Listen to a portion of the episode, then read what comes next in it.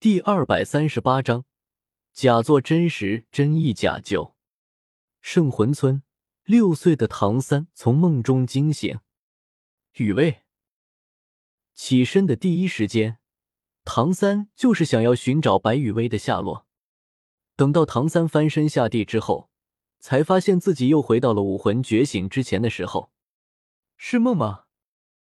还是什么？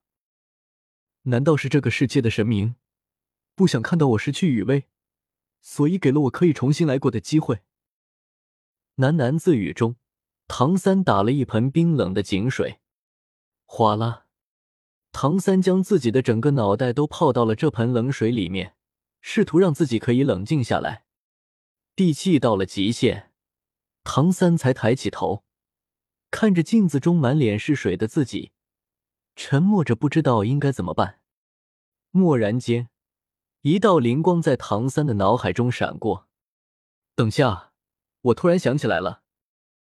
雨薇说过，是大师和他说的，说雨薇的天赋会成为我的拖累，最好离我远一点。想到这里，已经无法分清自己是在现实还是虚幻的唐三，不由自主的握紧了拳头。为什么？我明明把你当做父亲一样的看待，可是你为什么要让雨薇离开我？玉小刚，唐三的眼中泛起了一抹猩红，近乎是咬牙切齿的一个字一个字的念出了玉小刚的名字。如果不是你，雨薇就不会离开我。如果雨薇没有离开我，那么雨薇就不会遇到蛇婆朝天香和孟依然。如果雨薇没有遇到蛇婆朝天香和孟依然，那么雨薇就不会加入异兽学院。如果雨薇没有加入异兽学院，就不会因为要陪着孟依然猎取第三魂环而进入星斗大森林。如果雨薇没有进入星斗大森林，那么雨薇就不会遇到泰坦巨猿。如果雨薇没有遇到泰坦巨猿，那么雨薇就不会因为为了救我而死在泰坦巨猿的手里。所以，突然，一抹鲜血从唐三的嘴角流下，呵呵呵呵呵，嘶哑难听的笑声从唐三的喉咙里面发出。既然你想要让雨薇离开我，那么，我凭什么要拜你为师啊？废物！雨薇可不是你这种永远都无法突破三十级的废物。只要我能找到补足雨薇先天不足的仙草，那么我就可以永远的和雨薇在一起了。呵呵呵呵呵，唐三的笑容中逐渐带上了一抹病态，一抹疯狂。既然可以重新来过，那么这一世没有人可以让雨薇离开我的身边。砰！咔嚓！低吼中。唐三一拳打碎了眼前的镜子，然后无视了鲜血直流的右手，转过身，推开门，离开了家里的铁匠铺。在我可以找到弥补雨薇先天不足的仙草之前，我的玄天功也是可以在一定程度上弥补雨薇的先天不足的。毕竟，我的先天满魂力可是依靠着修炼玄天功得来的。这个时候，唐三终于反应了过来。自己的先天满魂力根本就不是玉小刚口中避避的那些双生武魂的情况，而是因为自己从小就开始修炼起了玄天功，因此抱着这种想法，唐三阴沉着脸，快速的朝着白羽薇在圣魂村中的家里位置赶去。对于现在的唐三来说，玄天功还有玄天宝录，不再是唐门的玄天功和玄天宝录。而是他唐三的玄天功和玄天宝录，唐门依旧是唐三心中最高的信仰。但是对于现在的唐三来说，唐门就是自己，自己就是唐门。一句话，我即是唐门。所以，有着这种觉悟的唐三，对于将玄天功交给白羽薇这件事情，一点的抵触都没有，甚至还相当的兴奋。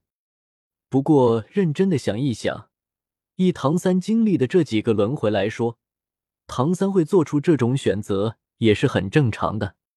现实世界里面，白羽薇为了唐三而自我献祭，然后唐三在轮回中经历了唐门的放弃之后，好不容易回到了斗罗大陆，却是因为白羽薇的先天不足，再加上玉小刚的瞎逼逼，导致白羽薇再次为了拯救唐三而死在了泰坦巨猿的手里。这种轮回的结果，唐三的心理不出现问题才叫奇怪呢。现实世界遗迹中，白雨薇看着幻境中由唐三主演的电影，看的是相当的有滋有味。啧啧啧，感慨了一声之后，白雨薇美滋滋的一口吃掉了一块加了双倍芝士的小点心。有一说一，唐三的表现要吊打那些抠图的流量小生啊！拿起手边的冰镇果汁，吨吨吨的一口气喝了个干净之后，白雨薇满足的点了点头。真是想不到啊，唐三哥哥居然这么简单的就把玄天功交给幻境中的我了。本仙女还以为怎么也要再经历几次轮回，唐三泥匠才会选择交给幻境中的我一些玄天功的皮毛呢。这么一搞，让本仙女都有些不好意思去看后面的那些幻境内容了。嘴里说着不好意思，但是白雨薇的动作上却是吃零食看戏玩的很开心。幻境，诺丁城，这一世，唐三不但将白雨薇给蹲守在了圣魂村，顺道还将玄天宫也一并交给了白雨薇。至于交给白雨薇玄天宫之后的结果，一如唐三所想的那样，白雨薇的修炼速度几乎没有受到先天二级魂力的限制。而唐三更是没有拜师玉小刚的想法，在唐三看来，上一世因为你的瞎逼逼导致了雨薇的死亡，这一世我好不容易可以重新来过，凭什么还要拜你这个害死了雨薇的刽子手为老师？事实上，就算没有拜玉小刚为师，唐三的实力提升速度也是非常迅速的。最让唐三感到欣慰的。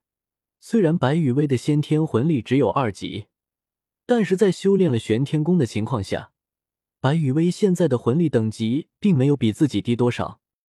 从诺丁城的初级魂师学院毕业的时候，唐三和小五都是二十九级的魂力，而白羽薇因为玄天功的作用，同样也有着二十七级的魂力。